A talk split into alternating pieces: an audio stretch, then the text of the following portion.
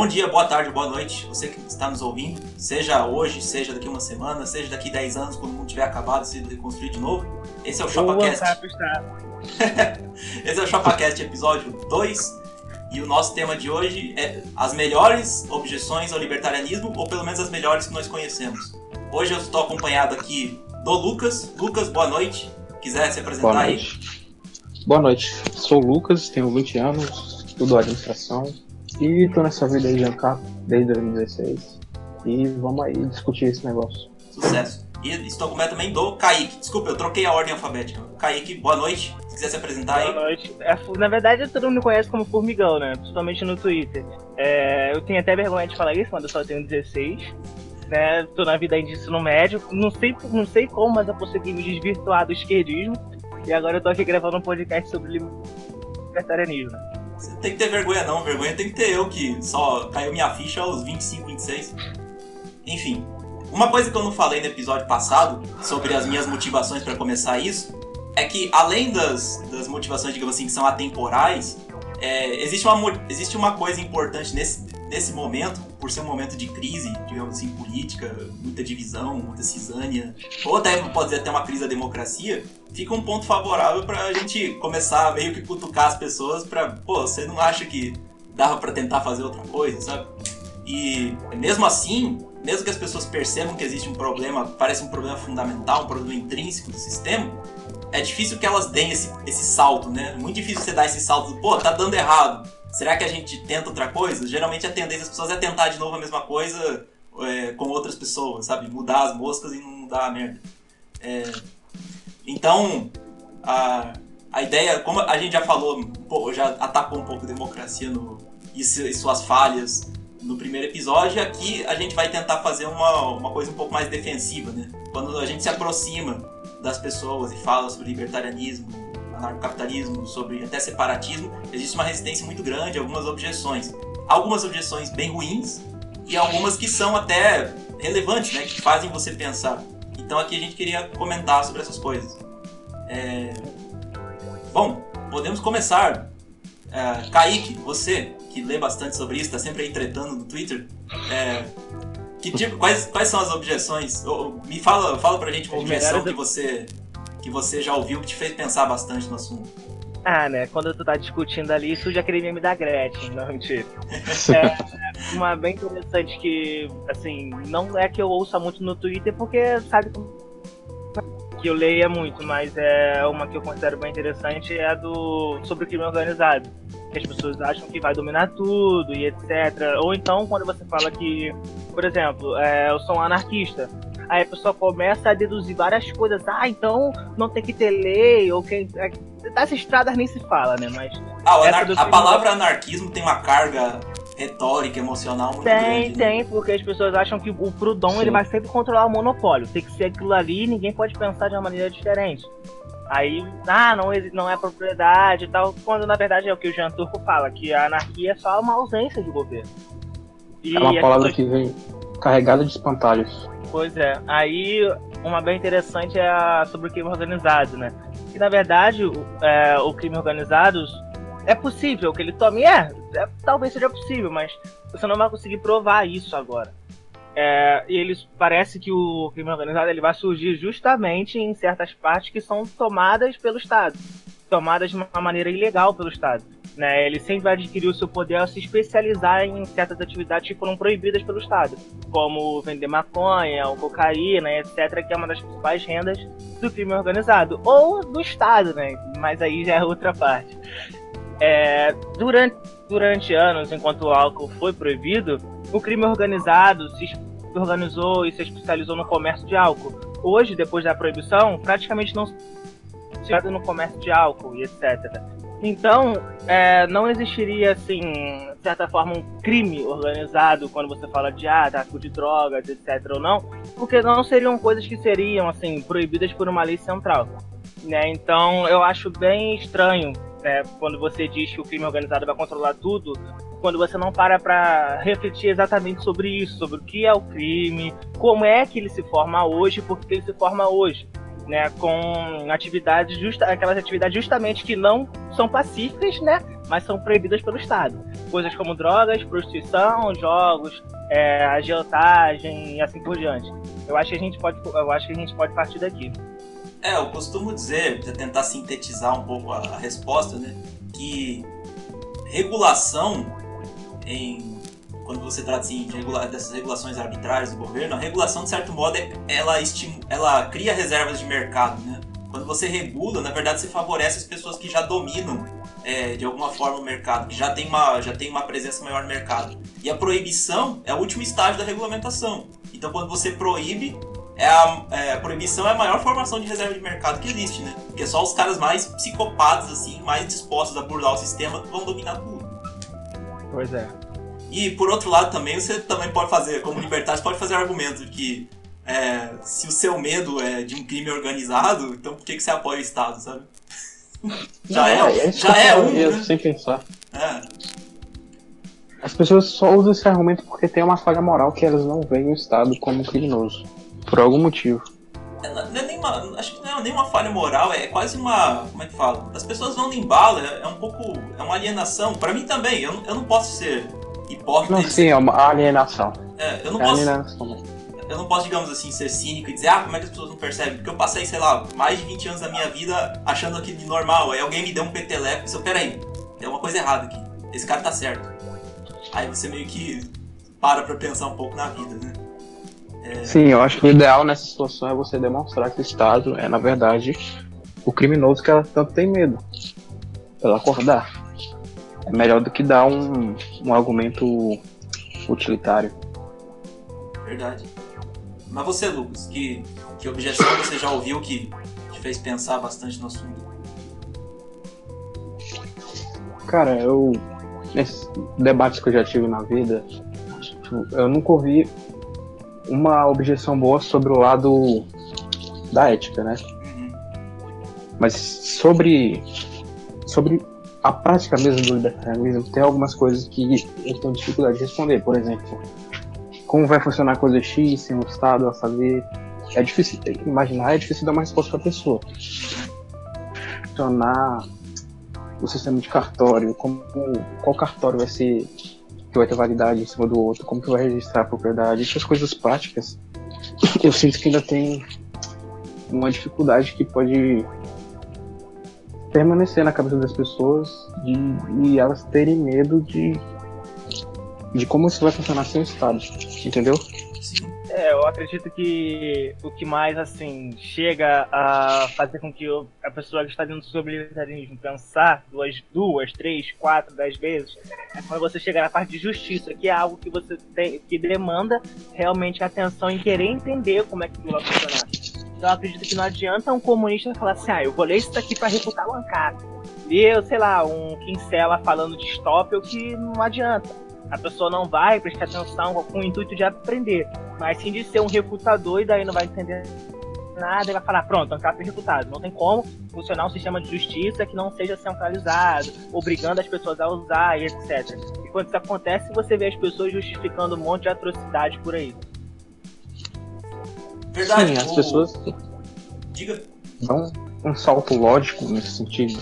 Não é porque você não sabe como é agora que tem que ser desse jeito, entendeu?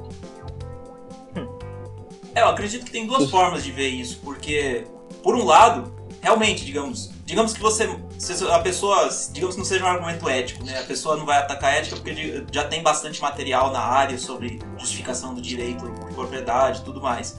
Só que aí eles vão ir por outros argumentos, como, por exemplo, argumentos consequencialistas, ou realmente essa dúvida, que às vezes é uma dúvida sincera, né? Mas como que isso vai ser feito? A questão é que, a rigor, a rigor, é, não é nossa responsabilidade fornecer uma solução, né? É que nem aquela questão do quando você Sim, fala realmente. quando você fala da escra... se falava da escravidão, né? Você fala, ah, não, a escravidão é errado, tem que acabar. E alguém vai perguntar, não, pô, mas quem que vai colher o café? Não, não importa, eu não tenho que te dar uma solução para isso. Tá errado. Eu costumo é usar essa o... analogia.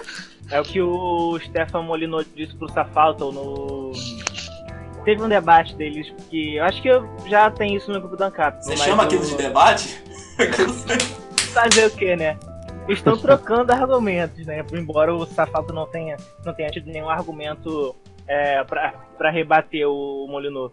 Mas aí o Safato pergunta quem faria as coisas, etc. Aí o Stefan Molyneux fala, eu tenho duas respostas. A primeira é, não importa, não importa. Aí ele dá essa mesma justificativa, né? Que na, na época da escravidão, você perguntasse, ah, eu vou liberar os escravos, e aí, quem é que vai colher café? Quem é, quem é que vai limpar meu, meu sapato? Quem é que vai fazer coisa tal, tal, tal? Aí você diz, não importa. Não importa que as pessoas, é, como é que vai se dar esse, como é que isso vai ser resolvido. É que você não pode usar coerção para tentar resolver o seu problema. Você não pode obrigar as pessoas a fazerem aquilo que elas não querem, porque você tem um problema, porque você acha que não vai dar certo de um jeito. Não, é. Não é assim que as coisas funcionam. Se fosse assim, você justificaria várias atrocidades aí pelo mundo. Ah, se eu não, se eu não roubar ele, quem, como é que eu vou comer meu pão amanhã de manhã e etc. e você vai acabar encontrando um monte de, de, de argumento por aí. Isso. Sim, sim, não é, não é objeção, tipo, pra refutar uma capa, mas, tipo, ela pode fazer com que uma pessoa não, não se jogue, não vire a capa na hora, entendeu? Tipo, não convencer alguém. Imagina que você tá com uma pessoa, quase convencendo ela, já convenceu ela da, do PNA e tal, só que ela fica com essas questões pertinentes na cabeça, que fazem ela não se tornar uma capa de verdade. Eu mesmo fiquei muito tempo como liberal, porque eu não conseguia conceber como seriam certas coisas sem o Estado. Mas no fundo eu era um ANCAP. É porque mas eu, fiquei como liberal. Eu acredito, é porque eu acredito, eu acredito numa, numa teoria sobre isso. Às vezes as pessoas elas vão querer ver só a coisa por cima. Elas não vão querer é, ver por que, que as coisas acontecem hoje em dia. Né? Por que, que as coisas. É, sei lá, por que, que pessoas são beneficiadas com é, Bolsa Família, por exemplo? É o, como o Bachar diz, né? Tudo que o governo dá é porque ele tirou de outra pessoa. Né? Então eu acredito que não há solução quando, por exemplo, ah, quem vai fazer uma estrada na, no ANCAP? Ah, tem que usar coerção. Você fez uma estrada, mas as pessoas ainda foram coagidas. Então eu acho que você ainda continua com um problema. É melhor que haja destruição, mas que ninguém seja coagido para isso. Às vezes nem tira de outra pessoa, às vezes tira da própria pessoa. Esse é o problema. Você pega, por exemplo, uma, uma pessoa pobre. Ela tá, ela, às vezes ela ganha o Bolsa Família porque ela tá dentro dos critérios e ganha aquilo. Só que ela vai no mercado e paga, sei lá, 35% de CMS no mínimo. Então, é meio que te quebra as pernas, te dá uma muleta e fala, ó, oh, se não fosse eu, você não andava. Eu já li essa Sim. frase em algum lugar. Mas eu acho que essa ah, resposta. Aquilo... Eu acho que essa que resposta. Não... Fala. Não falei. Eu acho que essa resposta de. Assim, é uma resposta que é normal. É a resposta de. Eu acredito que é a resposta de ANCAP sem paciência. Porque quando a pessoa fala assim, ah, vem cá, me explica uma coisa. Você começa logo a imaginar um, ela vai perguntar quem vai construir.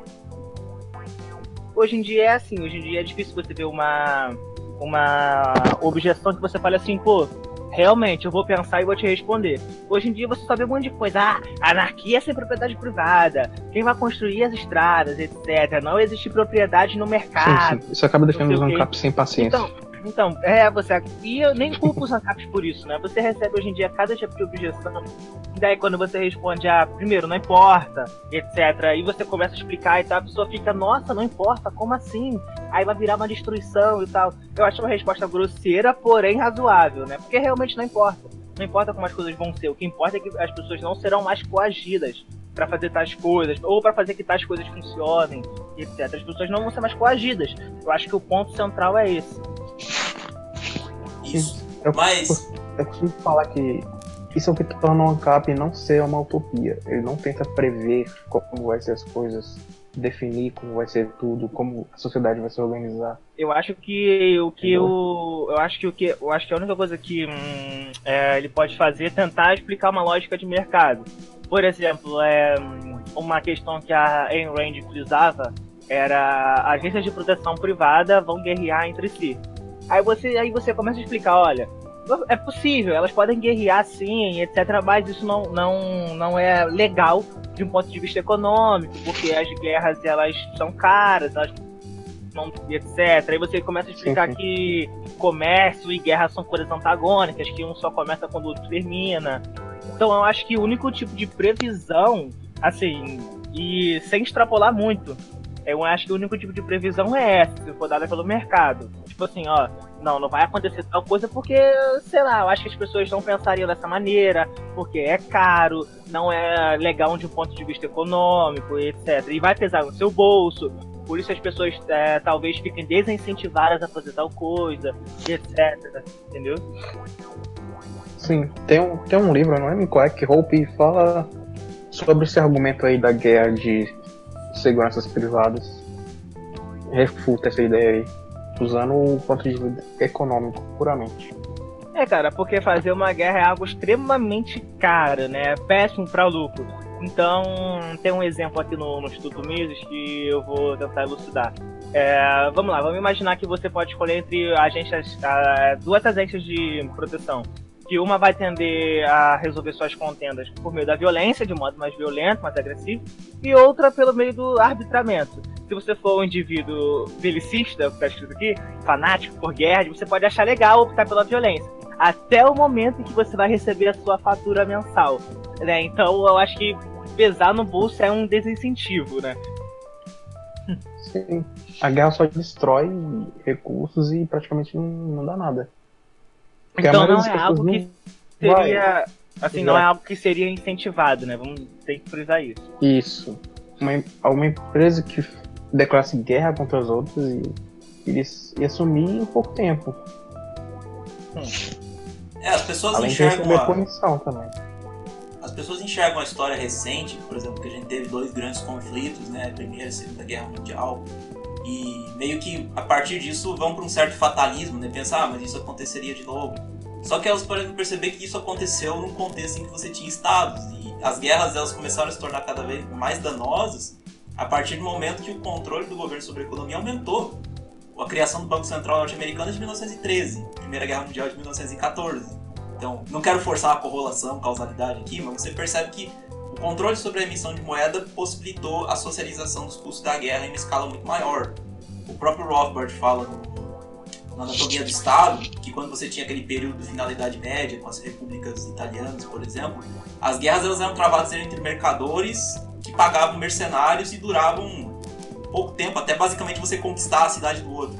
E essa conquista nem era destrutível porque ninguém queria perder o potencial produtivo daquela cidade. A partir do momento que você conseguiu socializar os custos, a guerra começou a se massificar e ter um potencial destrutivo cada vez maior. Sim, começaram a atacar civis também, antigamente não tinha isso. Isso. Por, por outro lado, até. É, eu, esse argumento. Esse argumento do, não é nenhum argumento, né, mas esse questionamento, essa objeção das pessoas sobre como as coisas seriam feitas, é aquela coisa, a gente não precisa prover uma solução. É interessante tentar é, elucidar um pouco usando praxeologia, apesar de que você vai ter que conversar com alguém que já concorde com praxeologia. Mas eu, nem sou tão fã de fazer isso, porque, digamos, se você tenta fazer um esforço muito grande para dizer como as coisas vão ser, acho que você está tendo um pouco um mindset que não, nem é tão libertário, né? Porque a ideia é que as pessoas encontram solução, né? É a coisa do Hayek, o conhecimento para solução está é, distribuído.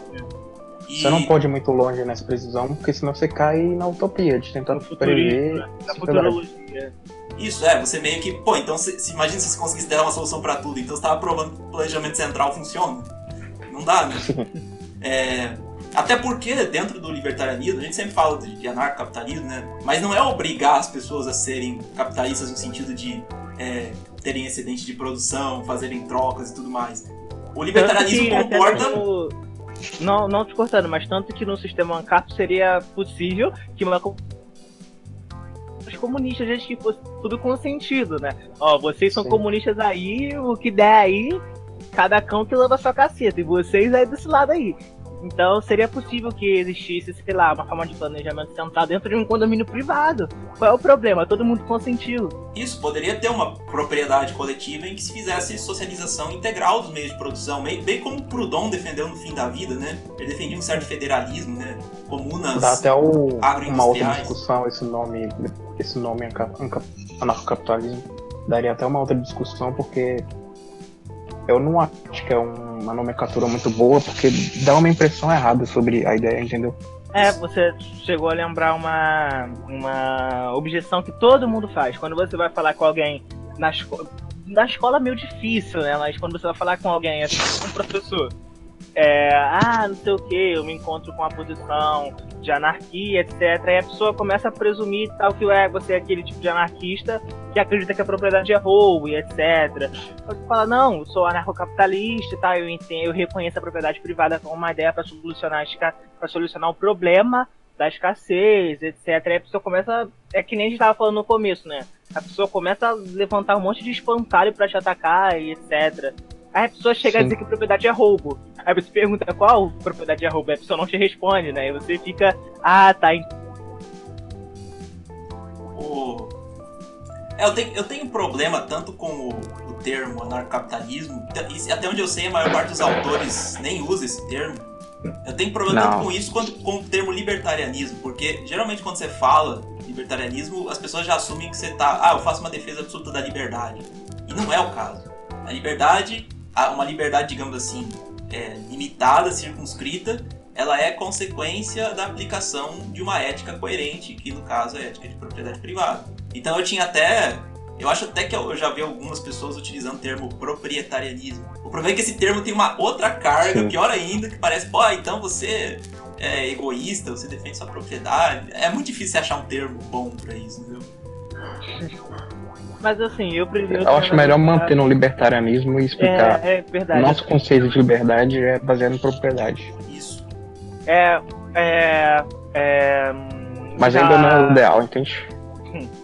Vocês já ouviram. É, não sei se vocês já leram Leviatã, mas tem um. Eu tenho ele aqui, mas vou abrir ele agora, não, não vai demorar um pouquinho. Tem um.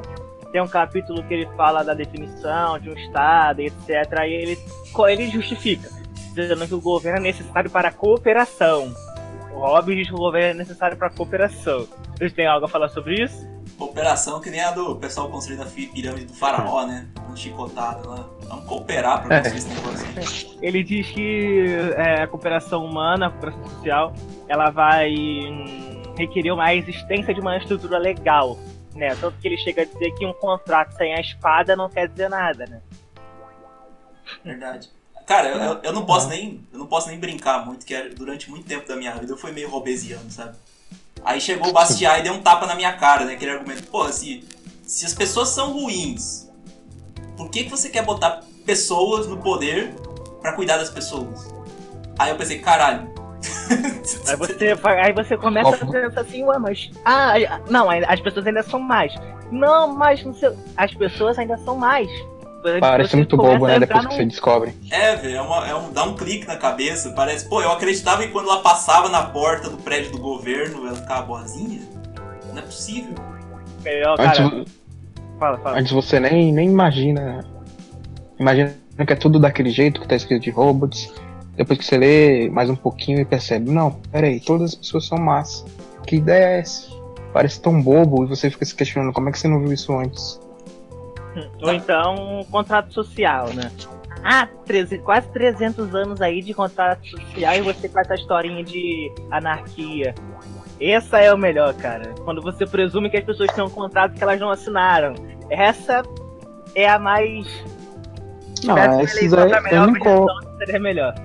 Eu nem coloco esses melhores, são, é muito fraco esse aí do contrato social. Então, não, tem, que é ironia, né, amigo? Tem, tem o contratualismo do, do Rousseau, não é? Rousseau fala do contrato esse social. É do, esse é o Rousseau. E tem o do Locke também. Que o Locke, ele basicamente ele, ele faz a defesa de propriedade privada, só que ele fala que as pessoas abdicam de uma parte desse direito pra vida em sociedade, algo assim, né? Só que. É, o do Locke é, é um pouco menos pior. Então, mas tem uma, uma coisa que te, até falaram, acho, na última live do For, que eu achei interessante. Sabe esse pessoal de cidades privadas, que tem as iniciativas, tem algumas no Brasil, tem alguns outros lugares. Uma coisa que ele Sim. falou que eu achei bem legal, que as cidades privadas elas são uma forma de levar o contratualismo do Locke a sério, sabe? De levar ele às últimas consequências. Tá, vamos realmente fazer um contrato Sim. então. Isso, isso eu achei é, bastante interessante. Porque o Locke fala que o povo que não estiver satisfeito com seu governo tem o direito de, é, de como é que é? Depor. E quando na verdade ninguém segue isso, mesmo que dizem ser contratualista do Locke. Por exemplo, você vê alguém defendendo separatismo, os estatistas vão logo cair matando. Fala Nossa. que não, traída da pátria, não sei o quê. Nossa, falar em separatismo dá um inferno aqui. No outro dia tá lá defendendo Loki. É. E, e, pior que eu não sei se o Loki bebeu desses caras, bebeu dessa fonte. Até porque ele é. Ele, não sei se ele é anglicano ou puritano, alguma coisa assim. Mas os próprios. Os escolásticos de Salamanca, né? E acho até Tomás de Aquino lá atrás, eles já falavam da. o tiranicídio, né? Que um povo ele poderia depor, até matar um rei que fosse tirano, que abusasse do poder. Isso ele tá falando naquela época em que o, o abuso de poder era cobrar 5% de imposto. Né? É, sim. Os caras fazem a revolução por 3% de imposto, hoje em dia a gente tá em 40% e o povo tá defendendo. E tá defendendo. Nós já chegamos na clássica, os ricos irão dominar? Não, ainda não. Eu só queria fazer um ponto, porque é, eu falei dessa, dessa questão, dessa minha mudança do, do Leonardo Robesiano pro Leonardo Bastiat, né? Só que hum. tem, tem uma coisa que eu já, te, eu já montei esse argumento na minha cabeça e eu nunca vi alguém fazer. Me, diga se, me digam se vocês acham é, coerente. Que a gente falou, ah, o homem é mal. Na verdade, não é questão que o homem é mal, né? O, até eu acho que o Rafael Hyde já falou isso. Que na verdade o homem ele responde a estímulos. Sim, então sim. ele vai fazer aquilo que, digamos assim, meio, não que eu seja determinista, né? Mas é, os estímulos influenciam ele para tomar determinadas decisões. Então, é, eu pensei uma coisa mais ou menos como se fosse é, democracia ateniense, né? Você bota pessoas, se você botar pessoas no, no poder que não estão interessadas em, em estar no poder, que não estão interessadas em lucrar, você teria. É, elas não teriam, digamos assim. Eu não sei nem como fazer esse argumento, mas digamos. Pessoas que buscam a política não, não teriam tanto interesse no, em, na acumulação quanto pessoas que, sei lá, empreendem ou vão garimpar ouro, alguma coisa assim. Só que para que isso se mantivesse, os, os estímulos teriam que ser controlados. Então você teria que ter uma forma do Estado não crescer. E não tem como fazer isso. Então, é meio que não, não, tem como fugir, sabe? Mas até certo momento você poderia falar: ah, se eu botar só pessoas burras no poder e elas não tivessem a menor noção de como enriquecer, aí elas não advogariam em causa própria porque elas são muito burras. Só que como elas são muito é. burras, elas também não vão governar direito. Então, pra quê, sabe? Não, mas até a pessoa. Até a pessoa mais burra vai agir por interesse. Só que de um jeito burro, isso aí. É, só que ela vai ser pega na botija de algum jeito, né? Não vai ser é... um Maluf da vida, aquele cara é liso. É, mudando um pouco a rota, mas sempre quando surge críticas ao SUS, Sistema Único de Saúde, surge aquela, né? Ah, mas saúde não é. Saúde. saúde não é um serviço, é um direito, né? E você começa a ver também um monte de atrocidade. Isso é um argumento puramente emocional, né? Cara, mas o, o pior, o pior de tudo, é que o argumento emocional é difícil de você desvencilhar, cara. Porque. É difícil de você arrancar da, da, da cabeça da pessoa. É, e não é só difícil de arrancar, é difícil você lidar com ele. Porque, vamos dizer assim, talvez libertários em geral tenham um nível um pouco menor de empatia, mas não, é, a gente não é monstro, né? Então quando a pessoa vai e apela para isso, é, é muito difícil você, digamos assim, ter, ter a. Como é que fala? Você ter o sangue frio de responder na real, sabe? Assim, eu tenho uma amiga. Cara, eu acho que ANCAP, na verdade, tem mais empatia que, que estatísticas em geral, sabe? Tem, eu, eu digo que tem uma, tem uma, empatia de longo prazo, tem uma empatia de menor preferência temporal. Porque você meio que. Calma, ó, isso no fim das contas vai, não vai dar certo. Só que aí às vezes a pessoa ela tá preocupada mais com curto prazo e não vê isso. Mas... É, eu acho que a diferença são os meios. Isso. Que a gente sabe que isso na verdade vai causar um problema maior para essa pessoa no futuro. Eu tenho uma, uma amiga na escola que ela, ela só usa esse tipo de argumento sentimental e etc. Aí, quando eu fui explicar para ela que saúde não era um direito e sim apenas um serviço, hum. foi, dava pra ver, porque era complicado não. você falar assim: não, tá bom, mas as pessoas não têm que ser coagidas para ajudar uma pessoa. As pessoas ajudam as outras porque elas querem, porque elas se sentem bem, ou como a gente tá dizendo aqui, porque elas têm empatia. Não porque elas devem ser obrigadas entendeu? Eu tava. Eu tava. Ficou difícil, dava pra ver que era difícil você fazer a pessoa pensar duas vezes, ó. Realmente, né? É difícil você tentar ajudar uma pessoa sendo que você tá sendo obrigado com uma arma na cabeça para fazer isso. Então é, é, eu sempre gostei de. É, sempre gostei de usar esses exemplos assim, absurdos, que parece que surte uma, um impacto maior na cabeça da pessoa e talvez ela pare para pensar. É Aí eu menos... cheguei a dizer. É mais ou menos Fala. o argumento do Pen Gillette, né? Ele fala, ele fala justamente disso do teste da arma. Ele fala: Eu usaria uma arma pra fazer isso. Aí você fala assim: Ah, eu, eu, ado- eu adorei quando o homem foi pra lua.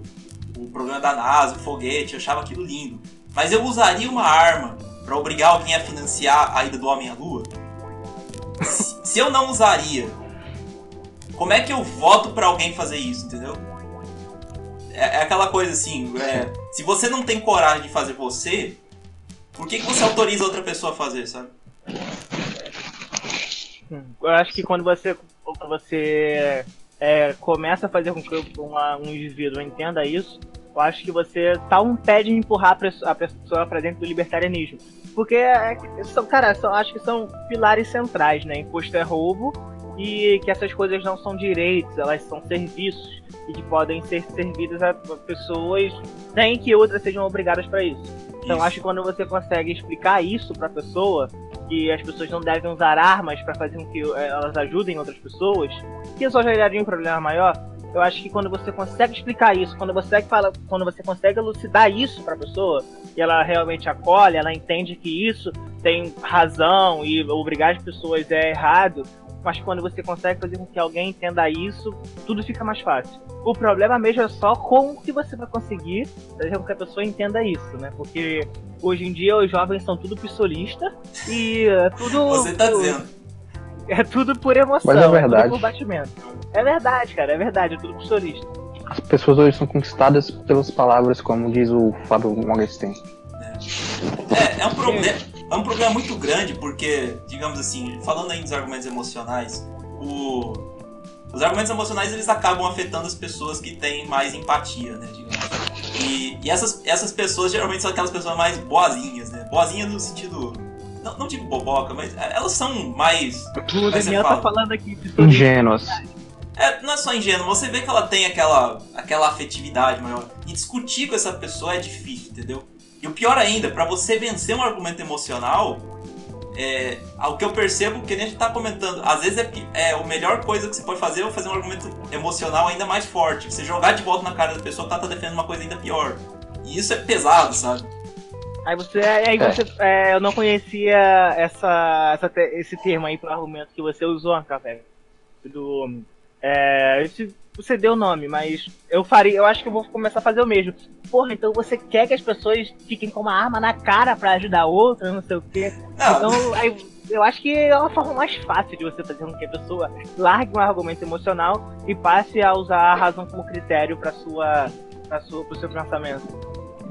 O que eu costumo falar é que um direito de uma pessoa não pode passar por cima do direito da outra, entendeu? Se você fala que alguém tem um direito à saúde, você tá passando cima do direito do médico, por exemplo, que vai ter que trabalhar pra dar saúde para essa pessoa. Ou o direito de outra pessoa que vai ter que trabalhar para pagar esse médico. Entendeu? É uma contradição. Você tá dando um direito que vai tirar o direito de outro. Isso não, não pode ser aceitável. é É, basicamente. no- É basicamente fazer a diferenciação entre direito positivo e direito negativo, né? O direito negativo é uma restrição. Sim. Por exemplo, que nem o pessoal fala, né? Ah, do, da- acho que é a Constituição norte-americana, né? Você tem direito à vida, liberdade e busca de felicidade. Na verdade, É a norte-americana. é, não é nem direito à vida, né? Você não tem direito à vida, você tem direito a que a sua vida não seja agredida. É outra coisa. Então, o direito à vida, se você levar seu pé da letra, você teria que dizer, ah, se eu tô morrendo, então alguém tem que vir e me ressuscitar, sabe? Não dá. É, é você é mostrar a diferença entre o direito negativo, que é uma restrição, e o direito positivo, que é uma coisa, digamos assim, algo que é fornecido pra você. O problema é que o direito positivo, ele implica no dever de outra pessoa prover pra você aquele bem. E nisso você tá, digamos, você já tá criando um desequilíbrio. Não tem como todo mundo ter o mesmo direito positivo. Sim, é contraditório. É. Eu acho que uma, uma não acho que não é nem uma objeção, mas algo interessante para você tentar elucidar para pessoas que não não compartilham também do libertarianismo é você mostrar que tais coisas não são crimes, ou então para você mostrar que um assovio não caracteriza uma violação. Eu acho que eu acho que essa parte é uma coisa muito é uma parte muito interessante de você tentar elucidar para as pessoas. Que elas acham que, ah, eu não gosto disso, então logo, porque eu não gosto, é crime, né? Então pessoas devem morrer e ser presas por isso, por coisas que elas fizeram que eu achei que eu não gostei. Aí pronto, eu não gostei, por isso é crime, etc. Elas sempre vão elas parecem que tem aquela, como posso dizer, aquela inspiração natural de achar que a lei é uma coisa subjetiva, né? Não, não universal e etc. Então, acho que um ponto legal de você e interessante de você explicar para as pessoas, de você explicar para as pessoas é esse, que nem tudo que elas acham que é crime é na verdade um crime.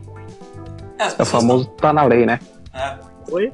As pessoas estão contaminadas. Tá na lei. Tá na lei. As pessoas estão contaminadas por positivismo jurídico há uns 200, 300 anos, né? Então, é difícil mudar isso. Pelo menos explicar a história da mudança do, do direito é uma coisa interessante, né? Você mostrar como a coisa mudou da lei da common law britânica, direito civil, da lei civil romana, até ali século XVIII, quando começou a se perder essa noção de lei natural e se falar, não, na verdade a única coisa que você pode fazer é criar um sistema coerente de leis, só que os princípios são arbitrários. Mostrar isso... É muito fácil. É. Muito fácil você mostrar incoerência disso só. Não, a escravidão tá na lei, o apartheid estava na lei, não justifica. E sobre aquela questão da preferência do, dos crimes que não são crimes, eu acho até interessante. Acaba irritando todo mundo, né? Mas é interessante você mostrar, fazer o conflito que você tem bastante hoje entre direita e esquerda, né? Mostrar a dissonância cognitiva. Você tem um falando, ó, arma é direito, droga não pode. Não, droga é direito, arma não pode. Você vê, qual que é o critério? Você joga um na cara do outro, qual que é o critério? não sobre o crime, não sobre, perdão, não sobre o direito, mas sobre o crime, eu tenho uma experiência que eu prefiro não citar os nomes, mas eu gosto de comentar. É, tem uma professora que a gente estava debatendo e tal na aula de sociologia. Na sociologia você pode esperar diversas atrocidades.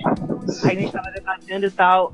Aí ela, ela chegou a dizer que na definição de na definição da sociologia, não de certos sociólogos, mas sim da sociologia, porque ela disse, a definição de crime é aquilo que conforme a lei já empregada, conforme a lei já imposta. Aí eu perguntei para ela, ué, então no, no terceiro Reich, se, eu abrigasse um judeu na minha casa, eu deveria morrer e ser preso. Aí tá justificado. Ela respondeu, ah não, mas aí era uma ditadura, não sei o que. Não importa, hoje em dia você. Hoje em dia você. Facebook, acho que todo mundo conhece, que é a leis absurdas do Brasil. Você Ainda é uma ditadura, né? É, você vê aqueles coisas idiotas sendo restringidas porque um burocrata em Brasília acha que te conhece, acha que conhece as necessidades de todo mundo, etc. Vai lá, ó, então, como eu conheço, então eu vou passar uma lei centralizada daí obrigado a seguir, quem não é o paga multa vai preso. Como é aqui no Rio de Janeiro agora, se eu não me engano, eu não lembro se passou, mas eu tenho quase certeza que sim, que é proibido hoje em dia usar canudo de plástico. Hoje em dia é proibido aqui usar canudo de plástico aqui no Rio de Janeiro. E ah, teve, teve a notícia também que isso aí não deu certo, né? Flopou, porque o pessoal tá usando copinho plástico agora. É, igual toda lei do Estado, tem um resultado contrário. Uma, não, uma eu, coisa... já, eu já cheguei a ouvir dizer que toda lei que tá no papel, ela não funciona. Eu cheguei a ler isso. A pior bobagem, por exemplo, dos pais fundadores dos Estados Unidos foi botar a lei natural no papel, né? É, aí começou a degenerar o negócio. E até uma coisa do que você falou de, de sobre essa questão do, do que está na lei, né? Que o que é crime, o que não é, pode, não pode estar na lei. Você pode até atacar isso por um problema de regressão infinita, né? Você pensa, pô, mas quem criou o primeiro código de lei se baseou em qual lei? Não existia um critério, não existia uma coisa intuitiva. Pois é, eu acho que eu acho que o Hyde já chegou a falar isso sobre o liberalismo em si, que depois que ele passou, depois que ele deixou de lado os direitos naturais e passou a adotar uma parte mais utilitarista, o liberalismo se tornou essa. Ficou deturpado, né? Como as pessoas dizem. Isso. O, o Mises Institute, é, acho que é do Alabama, né? Ele tem. Eu falei Mises aqui, os pessoal já vai me xingar, já vai xingar, né? Os sócios vão xingar porque Mises virou palavrão. Mas tem um artigo que fala justamente sobre essa essa, essas duas correntes do liberalismo, né? A corrente justnaturalista e a corrente que começou com o Locke, por exemplo, é, não sei se começou exatamente com o Locke, mas o Locke é um nome importante. E, e, a corrente utilitarista do John Stuart Mill, que é a que meio que se ficou até agora e é o que a gente chamaria hoje de liberalismo clássico, uma coisa assim. O ele passou... é uma armadilha inacreditável, né? Nossa, o... até já teve uma, teve uma briga. Aquele perfil lá do Aventuras da Justiça Social, falou que o Hyde não entende utilitarismo porque não é. Utilitarismo não é maximização da utilidade, sim redução dos desconfortos. Porra, mas é, é igualmente subjetivo. Pô, mas... Exatamente. Você vai pegar uma maquininha e ficar testando quanta dor a pessoa tá sentindo? Não tem. Não existe isso. Eu tenho percebido que a maioria dos ANCAPs agora tá, tá abominando os militaristas. Cara, ó, vocês vão ver. Quem, quem tá caindo de paraquedas aqui e acha que ANCAP liberal é tudo amiguinho, vocês vão surpreender. Liberal é merda. liberal já é. dizia o, já dizia o Herta de Jesus. Já, ó, Jesus. Jesus já dizia, Jesus do Herta de Soto. Que era melhor um fascista, um comunista, um nazista do que um liberal, porque os primeiros são inimigos. Todo mundo sabe que são inimigos. Os liberais eles vivem entre nós. Não é nem, É não nem a questão, não é questão de ser inimigo, porque o comunista, sei lá, eu sou comunista, materialismo histórico dialético na veia. Você sabe que é uma coisa diferente do que você defende.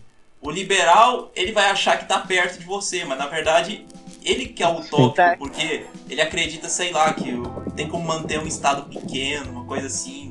Que se a partir do momento que você abre, o- abre o precedente pra coerção, isso não vai dar problema.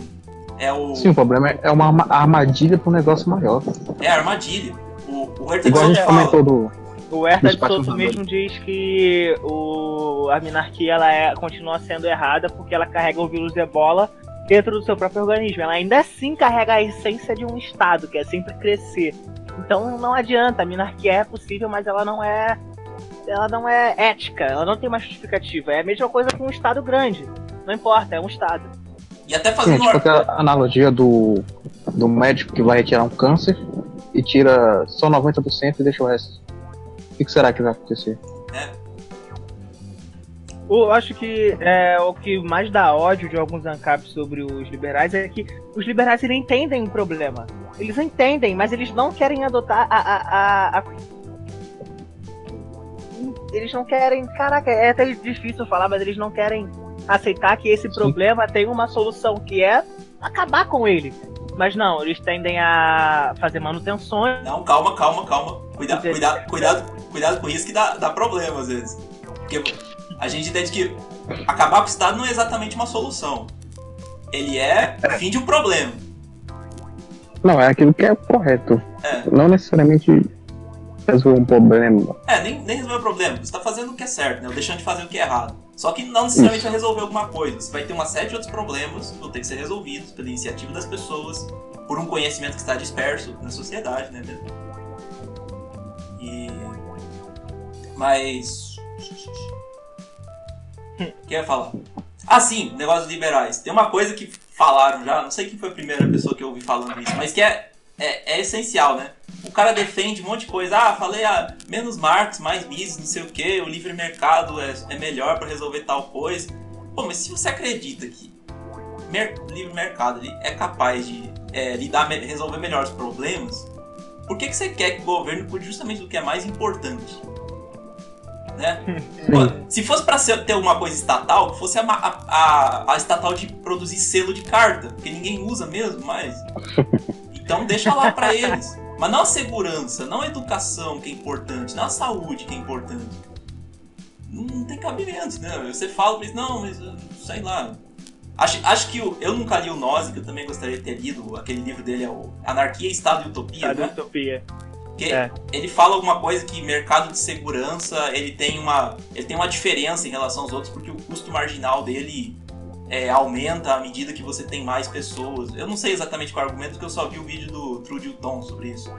Mas então como ele ele, ele tem uma teria uma lógica diferente, mas não eu, eu precisaria realmente ler pra ter uma noção, mas realmente do- pelo que eu entendi do argumento dele não faz tanto sentido. É aquela coisa, continua sendo errado, né? Eu acho que todo mundo deveria ler, né? Porque eu não sei se eu já falei, já comentei com vocês no, no grupo do Telegram, mas tem um cara, eu esqueci o nome dele, acho que é Martim Vasques da Cunha. Não, eu posso estar errado. Eu conheço, o errado. Vasquez, tá certo. Então, ele tava dizendo que o, o Hans Hermann na verdade ele tava querendo dizer que o Hoppe era um falacioso, porque eu não consigo encontrar outra palavra para quem usa mecanismos, nas palavras dele, mecanismos retóricos para fazer com que a sua visão pareça mais verdadeira. Ele fala que o Hoppe é uma mente naufragada e que usa esses mecanismos retóricos e ele- o Hoppe ele não reconhece as coisas. E o Nozick sim, por isso o Nozick é superior ao Hoppe. Ele chega a dizer esse tipo de coisa. Isso. Ele chega a dizer que o que o Nozick ele é superior ao Hoppe por, por alguns motivos que eu não, que eu não me lembro agora. mas eu acho que superior entre eles dois, eu acho que já dá pra ter uma atenção sobre esse caso. E olha que o Martin Vasquez ele não é um comentador ruim, ele, ele tem bons textos, tem alguns podcasts eu já assisti, só que realmente nesse ponto não, não entendi exatamente o que ele quer dizer. Tem, eu, eu acredito, no caso do Martin Vasquez e de outras pessoas, que o problema dele seja um problema pelo qual eu passei durante algum tempo também. Que era é, um dos argumentos que. Eu não digo, eu não digo nem que ele é um argumento utilitário ou um argumento emocional, coisa assim. Eu digo que ele é um argumento por intuição. Que dentro dos dentro dos círculos que você poderia considerar chamar de conservadores, né, que seguem essa ideia de conservadores, principalmente conservadores britânicos, né, do Burke, esse tipo de coisa, é, existe muito essa coisa, né, que o conservadorismo ele é uma postura em relação à realidade, né, uma postura prudente, que nem tem o, o próprio livro do o livro do Russell Kirk, né, que é um nome importante do conservadorismo americano, que é a política da prudência ele, ele fala, ele, acho que ele fala justamente disso, e esse livro tem até um capítulo destinado aos libertários, né? Ele faz uma análise bem idiota, o Ropa senta o cacete nele também, mas é, essa coisa de que, por exemplo, é, você não pode buscar é, é, é, é, parte de um mal entendimento, né? Mas essa coisa que você não pode buscar soluções é, radicais para as coisas. Digamos, ah, mesmo que o Estado tenha esses problemas, ele é uma coisa que foi passada para a gente pelas gerações anteriores e ele carrega consigo algumas coisas importantes que talvez a gente nem perceba ainda. E seria imprudente se livrar dele sem entender corretamente quais são essas. Quais são essas. Sei lá, esses aspectos importantes do Estado. E, por muito tempo, esse foi, o, esse foi, uma, foi uma coisa que, que ficou bastante na minha cabeça e, e me impediu de fazer esse salto. Porque eu tinha essa ideia de, por exemplo, não, não encontrar razões para que algo exista não é suficiente para você se livrar daquilo. Porque talvez exista uma razão que você não percebe. A questão, a questão do Estado, e que depois, quando eu comecei a, sei lá, ouvir mais o Cogos, por exemplo, esse tipo de gente, é, é que não é uma questão de não haver razão para o Estado existir. É de haver uma razão bem definida para ele não existir. E esse foi o grande salto para mim, sabe? E talvez eu acho que a postura conservadora, ela meio que trava você para fazer esse salto, porque existe um certo receio. Não, nós temos que ser prudentes, a gente não pode fazer esse salto. Tem muita, fala-se muito da também. Fala, fa, faz-se muito esse argumento de que, ah, o ANCAP na verdade ele é só ele é que nem um esquerdista que chegou pelo outro lado, teoria da ferradura, sabe? Você é revolucionário do mesmo jeito. Então, isso, isso causa um espanto nas pessoas, sabe? Não é um argumento, mas é uma intuição forte que pode surgir. Não sei o que vocês acham disso. Sim, é isso é. mesmo. A maioria dos liberais também, não é só os conservadores. Muito liberal que chega ali no limite, sabe que o Estado não é eficiente, mas fica nessa de liberal justamente por aquilo também que a gente já falou, né? Do razões práticas de como funcionaria esse Estado acaba que eles ficam ali e param no liberal, liberalismo. Eu já cheguei a dizer exemplo, que isso né? é medo de mercado. Já cheguei a falar isso uma vez. Eu acho que eu cheguei Sim, a me equivocar, mas é, eu já cheguei a dizer que era medo de mercado. A gente já vai fechar, porque eu tenho mais uma, mais uma questão aqui. Que eu, eu acho interessante elucidar. Ou a gente já vai fechar? Não, não. É, só, só, brincar, né? Que é o problema do liberal na economia conservador nos costumes. Né? Ah, tá. Não? Tem um aqui que eu cheguei a ler recentemente, é, eu vou ler aqui. A questão que pega não é, entre aspas, quem vai construir as estradas, fecha aspas, mas sim quem irá atrás de assassinos, abortistas, etc., visto que, obviamente, a vítima não poderá contratar nenhuma agência de segurança devido ao seu estado, digamos, morto. Vocês realmente acreditam que haveria prisões e até pena de morte aplicada pelas agências de segurança? A resposta, começa a responder. A resposta é. padrão é não sei, né? É. Hum. Mas. É, é, Mas na questão de um assassinato, eu acredito que hoje em dia muitas pessoas já se revoltam e fazem justiça com a própria mão, sem defender do Estado, entendeu? Hum, um assassinato assim, é uma coisa que revolta, revolta a população em geral. Assim, e é mesmo assim, fala. acho que a pessoa vai ter pessoas que se importam com ela, que podem contratar agente de segurança e tal. Assim, Entendeu? é Não. uma parte que. É, terminou? Pode falar. Assim, eu posso até estar sendo meio, meio agressivo, mas eu acredito que sim. na verdade, eu acho que funcionaria de uma forma até um pouco mais eficiente do que é hoje, porque como não haveria um monopólio, existiriam várias empresas fornecendo justiça, né, digamos, sem futurologia.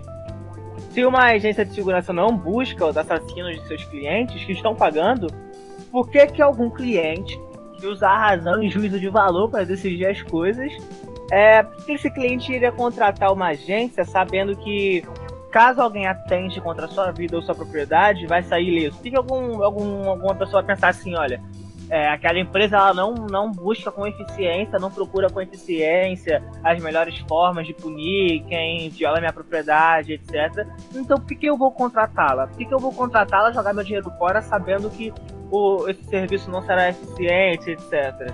Então eu acredito que talvez exista um estímulo econômico para punição, diferente do nosso estado atual de que se o máximo que a gente pode fazer é esperar pela boa vontade de, que, de, um, de um jurista estatal, etc, de resolver nossos problemas. Porque hoje em dia, se você se você tem um delito nas mãos, né, de uma pessoa que cometeu um crime contra você, você tem que esperar, porque você não tem outra alternativa. Você não tem outra alternativa. A única coisa que você pode, esperar, que você pode fazer é esperar. É esperar que daqui a cinco anos o seu problema com a Oi seja resolvido. Então, que não tem, não tem uma alternativa.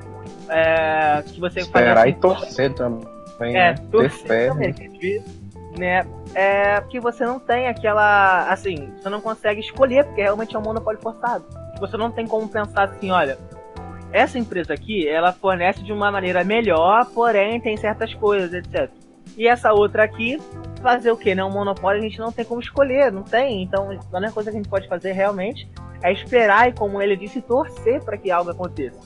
Então, eu acredito que sim, haveria um, estilo, um estímulo econômico para punição, porque ninguém contrataria uma empresa que não, que não trate os seus casos com eficaz, com, com eficácia, perdão pessoas demandam é, punição e justiça.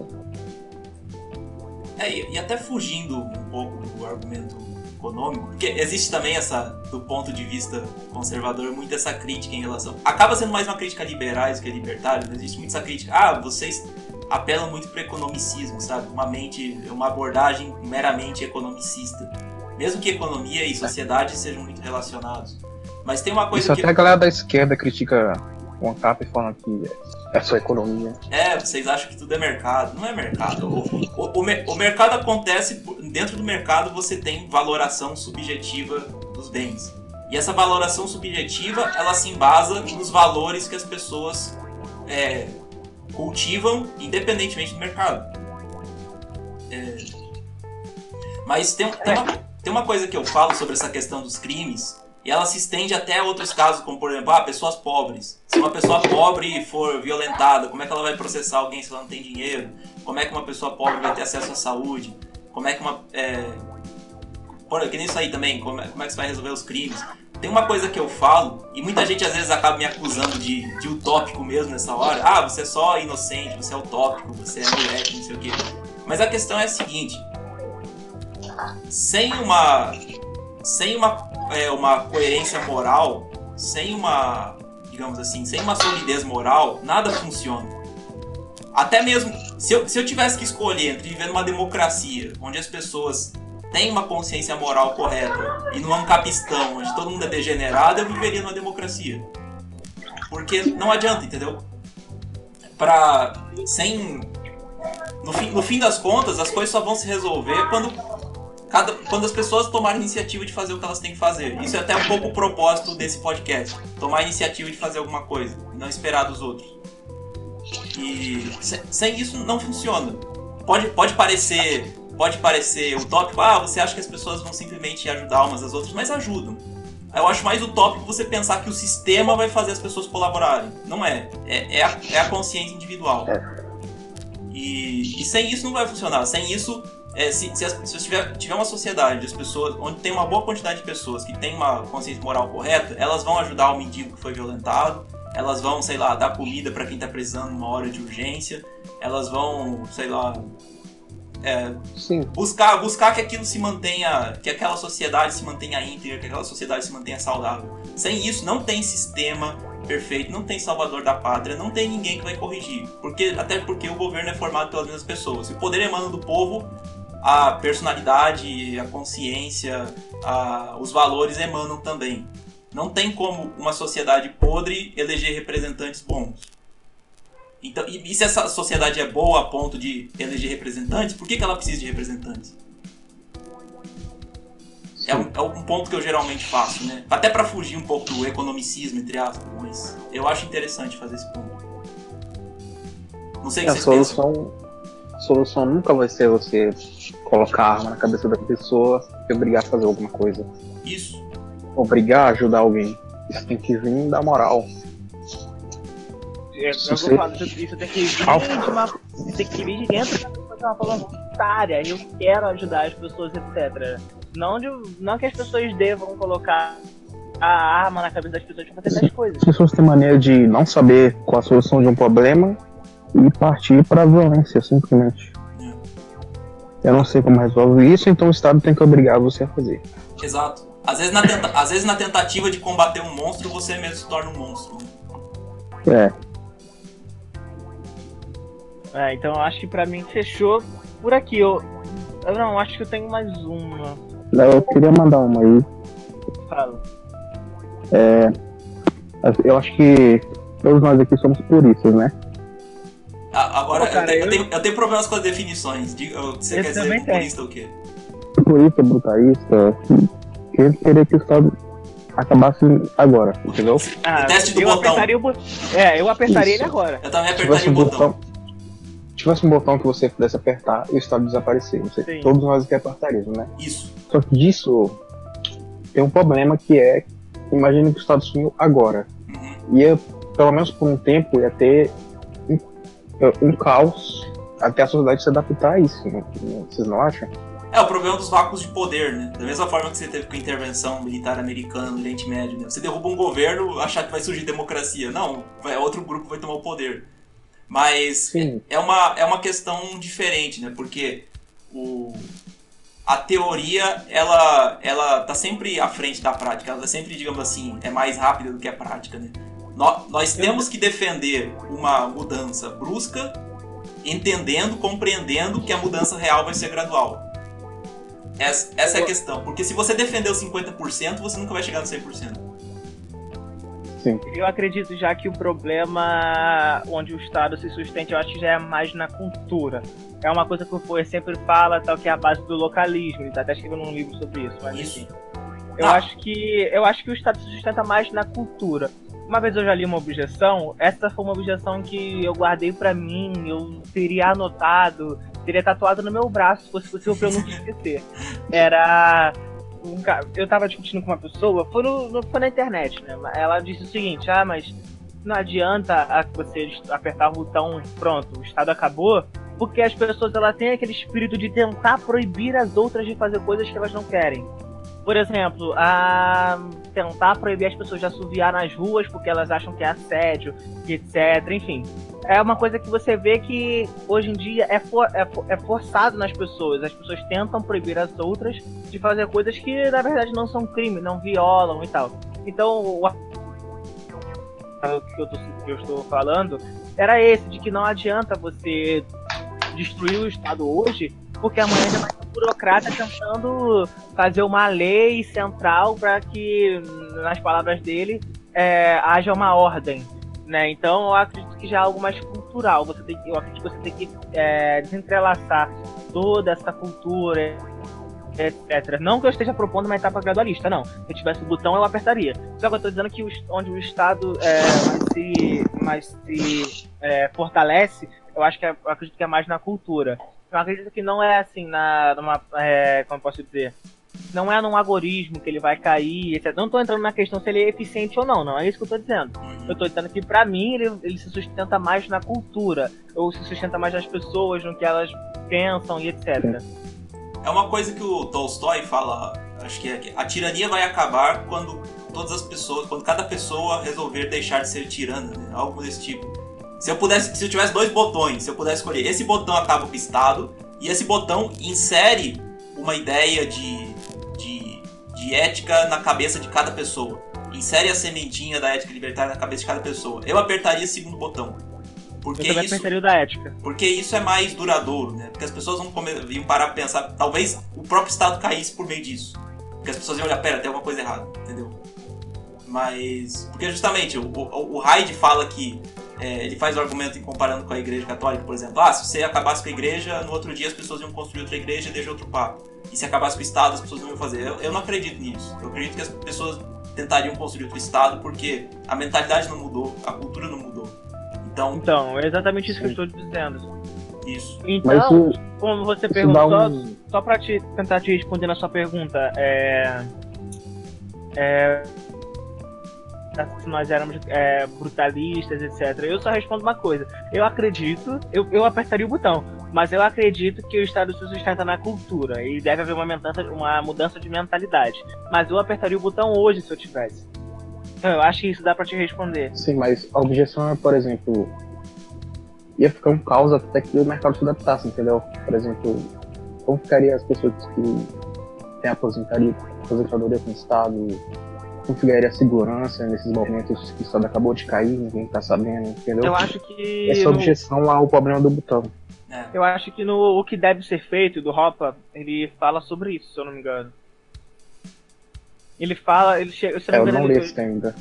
é bem, bem pequeno. Ele, eu, se eu não me engano, ele chega a dizer no fim, eu não sei se vai ser sua resposta, mas eu acho que no final, ele, vai bem no final, ele chega a dizer que as instituições públicas elas devem ser dadas de volta às pessoas que mais pagaram imposto nela e etc, numa tentativa de restituir as pessoas.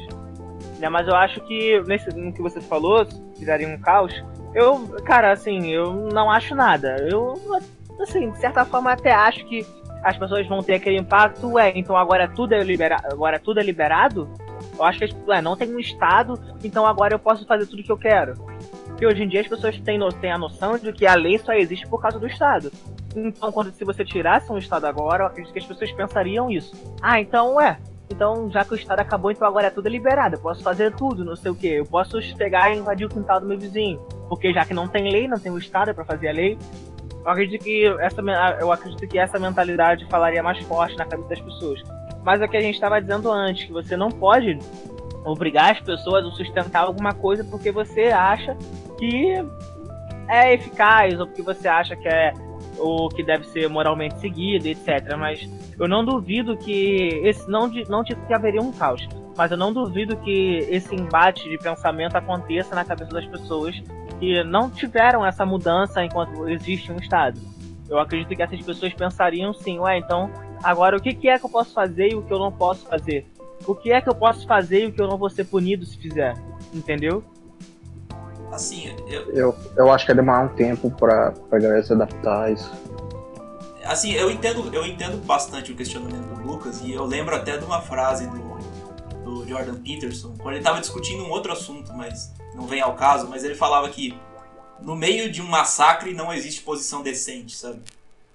O, esta, o estrago já está feito, já tem muita gente dependendo do Estado e mesmo que você possa defender assim, certamente que ele está errado, ele deveria acabar, defender essa posição também, de certo modo, é, é difícil porque tem essas consequências. Então, não importa o que você aconteça, vai dar merda.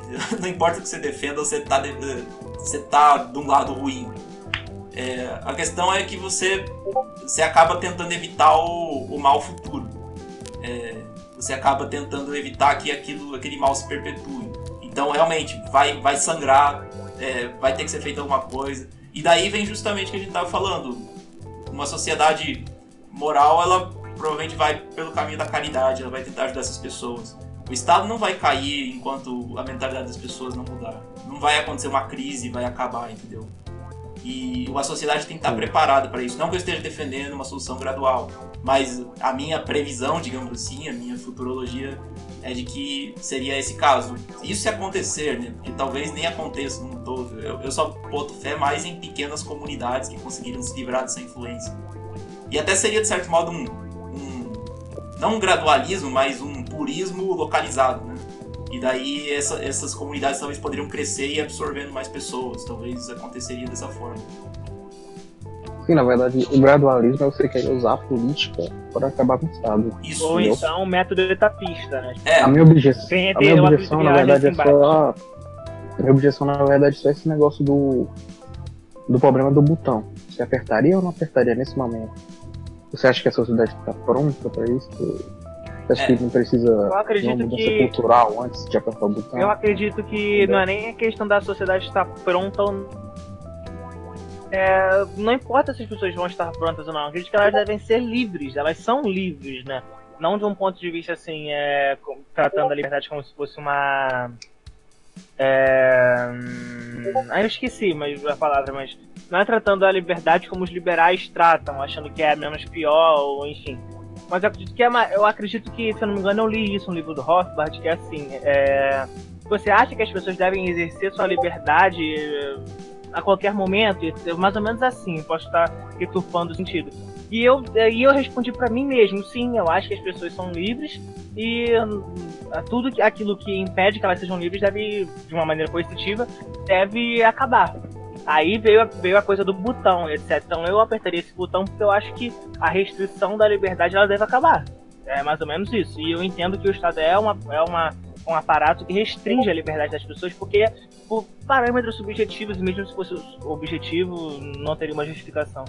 Eu acho que eu apertaria o botão mais por esse motivo, porque eu acredito que as pessoas são livres e as coisas que restringem essa liberdade devem ser excluídas da, da sociedade, digamos assim.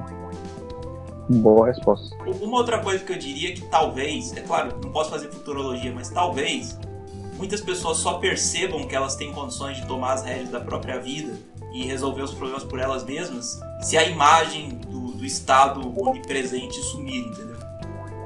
Se, digamos, sumiu, aí fazer, o que, que eu faço agora? Talvez ela se toque, pera, eu não posso simplesmente ficar parada e morrer, eu tenho que fazer alguma coisa. E talvez estimulasse elas a buscarem soluções locais. Mas é, é só, é só uma especulação, né? Não sei. Eu acho que Eu ainda mudança apertaria o botão. Eu também apertaria. Eu acho que. Eu acho que. Eu, eu acho que é, essa, coisa, essa questão de que o localismo, uma cultura. é, Eu não sei muito sobre o localismo, então eu posso falar algo errado. Perdão a quem, a quem consegue usar o termo corretamente. Mas entendo comprar a é- primeira edição do livro do Foyer, né? eu, com certeza, eu acredito que é a cultura. É a cultura, sim. Então, acho que o que essa eu acho que esse embate cultural se daria entre, ó, agora você é livre, você vai fazer, você decide o que você vai fazer da sua vida. Agora você toma as rédeas, você segura o volante, agora você segura a lanterna do seu farol. Então, agora é você, você não, não, você não vai mais ser você não vai mais ter uma assistência estatal que obriga as outras pessoas que elas paguem por aquilo que você consumir. Agora a vida é sua e o problema dela é seu. Então, eu acho que seria bem difícil você incrustar isso na cabeça da pessoa. Entendeu? Então, acho que essa mudança cultural se dá por aí, entre você tentar apagar da mente da pessoa esse assistencialismo, tentar tirar da, da, da cabeça dela de que isso é bom, de que as pessoas devem depender do Estado e assim depender de outras pessoas, etc. Então, acho que a mudança se daria mais por Então, Pessoal, é um pouco mais de uma hora. Podemos encerrar por aqui. Eu, eu- eu acredito que a gente não, não explorou todos os, todas as objeções extensivamente. Eu peço Até, até. porque, até porque só, só, pra, só pra tentar elucidar, até porque existem, existem objeções bem mais compli- complicadas, né? Como umas que o Nozick é, colocou no livro dele, etc., que demandaria sim a leitura do, de um livro, de uma crítica, etc. E a gente fez isso daqui ah, com as objeções assim, mais corriqueiras, né? Digamos assim. Isso. Como se São os- objeções de, uma- de pessoas que estão começando, né? É, tipo, como a Rain- a- tipo como objeções da Ayn Rand, né? Ah, e se os ricos, não sei o que, as agências de segurança. Então, eu acho que, que essas não sejam, assim, é, objeções mais intelectuais, digamos assim. E sim objeções mais corriqueiras, que você mais ouve por aí. Achei que alguém ia mencionar a guilhotina de Rumi hoje. Ah, isso aí é, pode. A gente pode, a gente pode revisitar esse tema. Acho que dá muito pano pra manga ainda. Mas realmente, é, só por uma questão de tempo, vamos. A gente pode criar até um outro episódio sobre isso. Mas só encerrar por aqui. E, e como você falou, a gente, isso aqui não tá, a gente tá dando um tratamento extremamente formal. Isso aqui é mais uma galera que tá explorando o tema. Talvez é ANCAP há pouco tempo. Tá libertário há pouco tempo. E tá realmente eu, pelo menos, um dos propósitos aqui é realmente a gente aprender ao longo da, da criação, ao longo da produção desse podcast. Eu não tô aqui, ah, eu vou dar aula sobre libertarismo. Eu sei muito pouco, eu li muito pouco ainda. acredito que o pessoal. Que, tem até o pessoal, o Lucas, acredito, já leu mais que eu, o Kaique tá sempre lendo alguma coisa. Então, a gente vai explorando os temas e pode, pode revisitar eles, corrigir algumas coisas. Eu peço até desculpas pro pessoal que assistiu, que não é ANCAP, que se sentiu um, um pouco. se faltou um pouco, digamos assim, de princípio da caridade da nossa parte. É que, é que ah, algumas objeções a gente meio já tá cansado de ouvir, meio que responde na lata. Eu, eu acho que qualquer pessoa que vai ouvir esse podcast me conhece no Twitter, né? Porque eu sempre fui muito. Então. Aí já era. Então eu acho que qualquer pessoa que vai falar assim, hum, conheço alguma coisa de libertarianismo já me viu falar sobre isso no Twitter, porque muita gente me conhece lá e tal, então é, qualquer dúvida, pergunta a mim, o Ancapep, etc, que a gente tenta tirar, alguma dúvida sobre o podcast, claro. Sucesso. Uh, Lucas, alguma consideração final? Não, é isso. Parte 2 sobre, sobre esse tema, né? Abordando mais sobre é, objeções tipo bilhetim de Rumi, que são mais intelectuais. Mas foi, foi da hora. A gente falou de bastante coisa até. Perfeito. Kaique, considerações finais? É, eu acho que a gente pode tratar, até nessa segunda parte, sobre aquela questão dos minarquistas kantianos, né? Que eu acho que é, é um pouco mais complicado, é, mas aí... eu adoraria tratar. Adoraria tratar ah. isso. Então o meu, o meu ponto era mais ou menos esse. Eu acredito que, só para concluir tudo que eu disse, eu acredito que a mudança se dá, a mudança vai se dar pelo por uma manifestação cultural, por uma revolução cultural, digamos assim. Eu acredito que o Estado se sustenta por aí e como eu recebi a objeção que mais mexeu comigo que foi essa, que não adianta você pum, bati o martelo, acabei com o Estado. Não, as pessoas ainda vão ter aquela mentalidade anticapitalista, a mentalidade anti-liberdade. As pessoas vão, as pessoas tendem a achar que a alternativa da democracia é a ditadura militar. Não. Esse é um problema nosso. A alternativa, se eu não me engano, já dizia o Franz Carsten, Franz, Franz Carsten, algo assim. Ele dizia que a democracia, a alternativa da democracia é a liberdade. Então eu acredito que nós devemos sim elucidar mais o que é a liberdade, as suas responsabilidades, etc. E mostrar que o Estado ele se sustenta mais na cultura. Pelo menos eu penso assim, não sei como a maioria dos libertários também pensa, mas para mim o Estado se dá pela cultura. Então o meu ponto foi basicamente isso.